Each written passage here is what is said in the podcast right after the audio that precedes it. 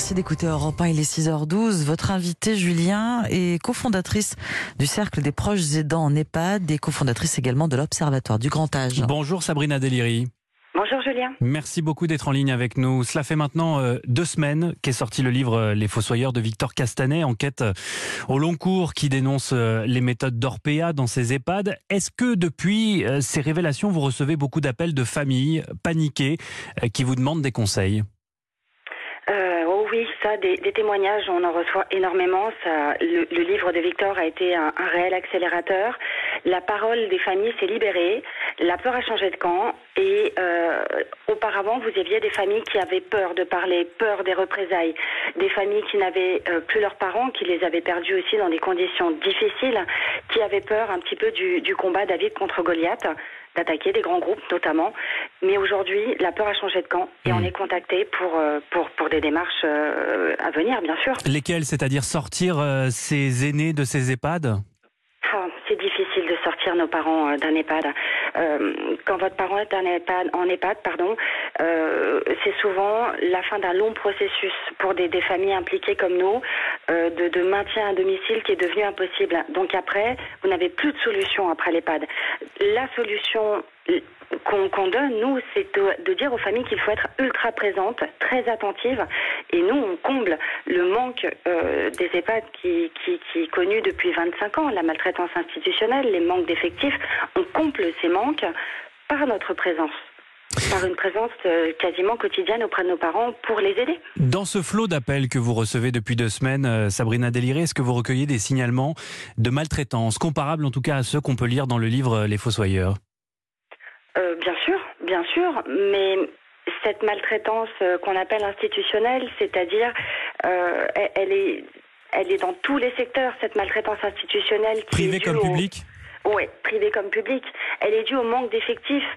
Quand aujourd'hui, en public, vous avez en moyenne une aide-soignante pour 10 résidents, c'est pire dans le privé, qui ont un taux d'encadrement inférieur encore, on se doute bien qu'elles n'ont pas le temps nécessaire pour, entre guillemets, bien prendre en charge nos parents et tout faire avec le temps qui convient, la douceur qui convient. C'est malheureusement ce qui est décrit en plus dans le livre de Victor c'est derrière des, fraudes euh, fiscales, des captations d'argent public. Euh, c'est encore un système un peu mafieux, si vous voulez, qui est, démonté. Hmm. D'ailleurs, parmi les 900 réclamations reçues ces dernières années par le défenseur des droits, 45% euh, des dossiers concernent les EHPAD publics et 30% les EHPAD à but non lucratif. Donc, si l'on s'en tient à ces chiffres et à ce que vous nous racontez, Sabrina Deliri, interdire les EHPAD à but lucratif, comme le proposent certains candidats à la présidentielle, ça ne résoudrait absolument rien, non? Pour nous, non. Euh, pour les familles, pour des soignants, puisque dans l'Observatoire du Grand Âge, on, l'a créé avec Victor Castanet, avec euh, Laurent Garcia, qui est lui-même cadre de santé. On n'est pas contre le lucratif, du moment que ce n'est pas du lucratif jusqu'à la nausée, un petit peu quand les grands, comme les grands groupes. Quand vous avez Orpea, qui doit marger à peu près à 30%, quand vous avez des groupes comme Domusui et Corian, qui margent à 20-25%, on se doute bien que derrière, la bientraitance n'est pas au rendez-vous. Et je voudrais juste rajouter ça, c'est que nous, aujourd'hui, on est quand même assez écœurés même totalement écœurés des réactions des dirigeants d'Orpea. Euh, Alors justement, euh, j'allais vous interroger là-dessus parce que la directrice générale de Corian, par exemple, qui s'exprimait hier dans le journal Les Échos, euh, réclame à l'État un effort financier supplémentaire pour pouvoir, dit-elle, embaucher davantage de personnel. Que lui répondez-vous? La blague. Non mais attendez, mais de qui se moque-t-on? Mais moi j'ai envie de vous dire, mais les familles qui entendent ça, qui étaient dans la souffrance, mais on passe de la souffrance au dégoût. Quand vous avez quand même Madame Boissard qui touche plus d'un million d'euros par an, hors prime, euh, pareil à peu près pour ses amis du, co-directeur, euh, pareil chez Orpea, mais, mais, mais quand on voit les bénéfices qu'ils font, ils nous disent que c'est pour réinvestir. Oui, c'est pour réinvestir, pour faire de nouvelles structures, pour faire plus de pognon pour eux. Ils ne réinvestissent pas dans la bientraitance de nos parents pour augmenter les salaires du personnel sur place, augmenter les effectifs. Donc nous, on est révoltés, hmm. dégoûtés, écœurés. On aimerait un moment, euh, la parole s'est libérée. On a vu euh, hier, bah écoutez, non, on a pas mal de familles qui nous disent, on a porté plainte contre Corian depuis, je précise Corian, euh, depuis quelques années. Ah bah c'est marrant, ils n'avaient pas de nouvelles, mais depuis deux jours, ils sont appelés par leurs anciennes directions pour savoir ce qui n'allait pas. Hmm. Effectivement, la, la patronne de Corian qui euh, regrette par ailleurs, euh, je cite, euh, un système de normes de qualité opposables et contrôlées comme il en existe pour les établissements de santé. Elle regrette que ça n'existe pas à l'heure actuelle. Sur ce point, vous êtes d'accord, non? Oui, bien sûr. Il, manque d'organismes de contrôle indépendants et, de normes spécifiques, on va dire, au, secteur EHPAD. Aujourd'hui, ça incombe aux ARS, hein, aux agences régionales de santé, pour partie en tout cas. Pas que, en effet. Les ARS s'occupent de la partie soins. En euh, public, vous avez également le département qui intervient sur la partie contrôle. Euh, côté privé, euh, c'est vrai que c'est un petit peu le flou international, si vous voulez. Le problème étant que les EHPAD sont à la fois des lieux de soins et de vie.